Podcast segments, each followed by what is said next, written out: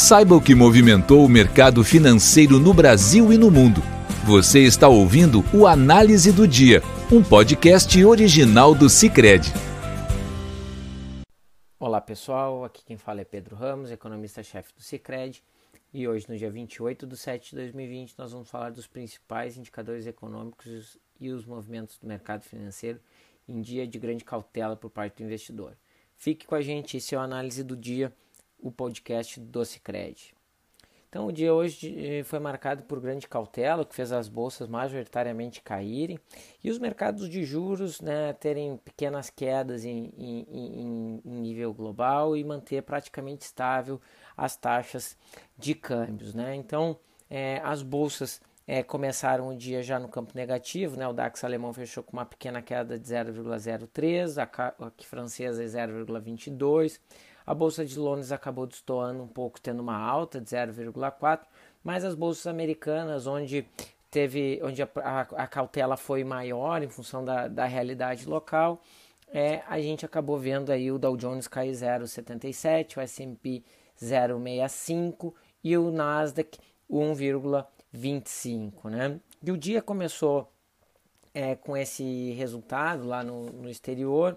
É, primeiro, por conta da reunião do Federal Reserve, que deve acontecer amanhã, né? o FONC se reúne para decidir a política monetária dos Estados Unidos e o mercado está bastante apreensivo sobre essa reunião. Né? Uma parte dos economistas acredita que o Banco Central americano deve indicar novos estímulos na economia americana em função dos últimos dados é, e, ao mesmo tempo, muitos é, outros entendem que a maior parte das medidas que realmente trazem impactos já foram adotadas, né? Que seria levar os juros a zero e já sinalizar lá nas projeções que os juros devem ficar pelo menos até 2022 perto de zero, né?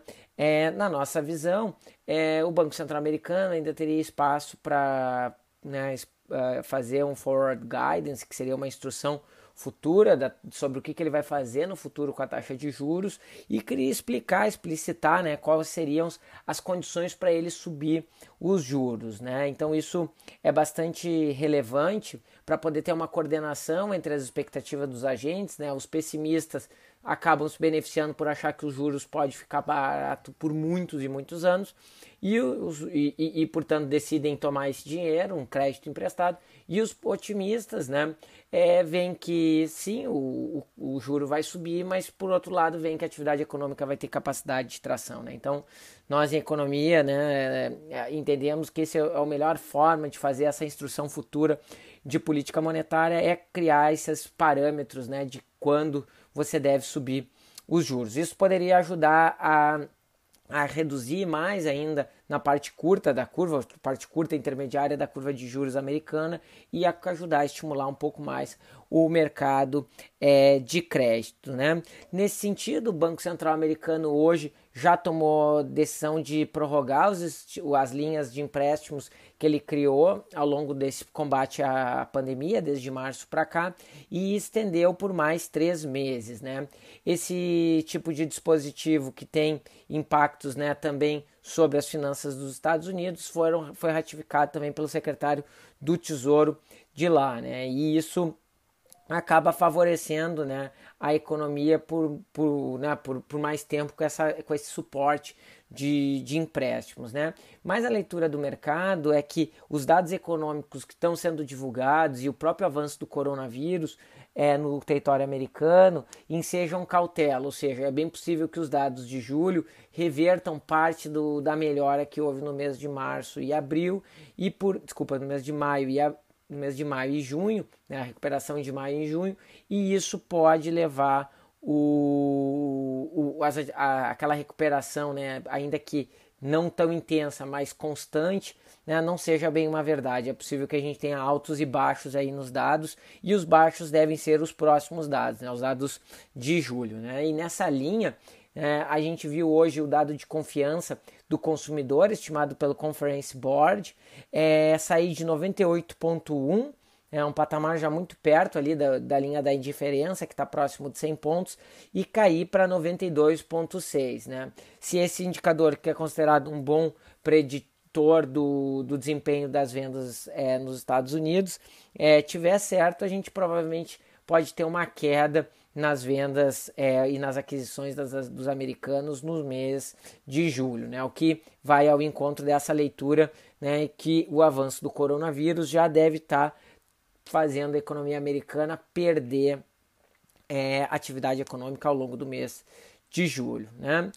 Além disso, no território americano, nós vimos os republicanos apresentarem um programa de estímulo econômico adicional da ordem de um trilhão de reais é, no, no Congresso dos Estados Unidos. Né? Esse programa ele vai de encontro ao programa apresentado já pelo Partido Democrata, que tem aí um, um potencial de 3,5 trilhões de dólares. Né? É, esse embate ele já não é novo, né? mas o fato é que esse embate também trouxe pessimismo, uma vez que parece que, seja em magnitude, seja no tipo de estímulo que está sendo é, proposto, parece serem é, uh, medidas incompatíveis, né? E isso faz com que a concretização disso se torne mais difícil, né? Vamos ver os próximos é, episódios desse embate, mas a nossa avaliação é que com a disseminação do vírus e o fim do, dos, da ajuda do governo americano, é provável que,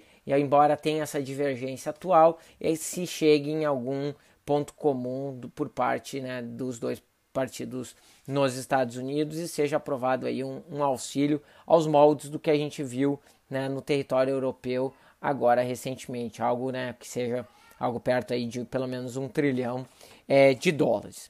É, no mercado brasileiro, a gente também fechou em queda a bolsa 0,35, seguindo o cenário internacional.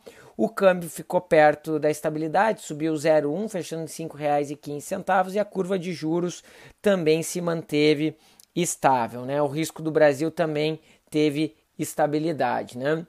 De maneira geral, nós vimos, né, em quase todos esses mercados, forças em direções opostas, né? De um lado a gente viu o Treasury nos Estados Unidos, né, os títulos do Tesouro Americano uh, operando em queda, né? E, o, e isso favoreceu favoreceria né, uma, uma queda da, da nossa curva de juros. Né? Mas, além disso, nós vimos aí também o, o secretário do Tesouro, o futuro secretário do Tesouro, Bruno Funchal, é, dizer né, que, que aposta, né, que o, né, com um tom bastante otimista, que a regra do teto permanecerá até 2026, quando o Brasil deverá ter atingido já um superávit primário. Né? Então, nesse, nesse sentido, a gente entende que isso favoreceria o risco cair, o câmbio apreciar, a, uh, os juros longos também cair, mas por outro lado também os dados de atividade econômica também favoreceram uma visão né, de recuperação mais forte da economia brasileira. Né? Foram divulgados dados de emprego do CAGED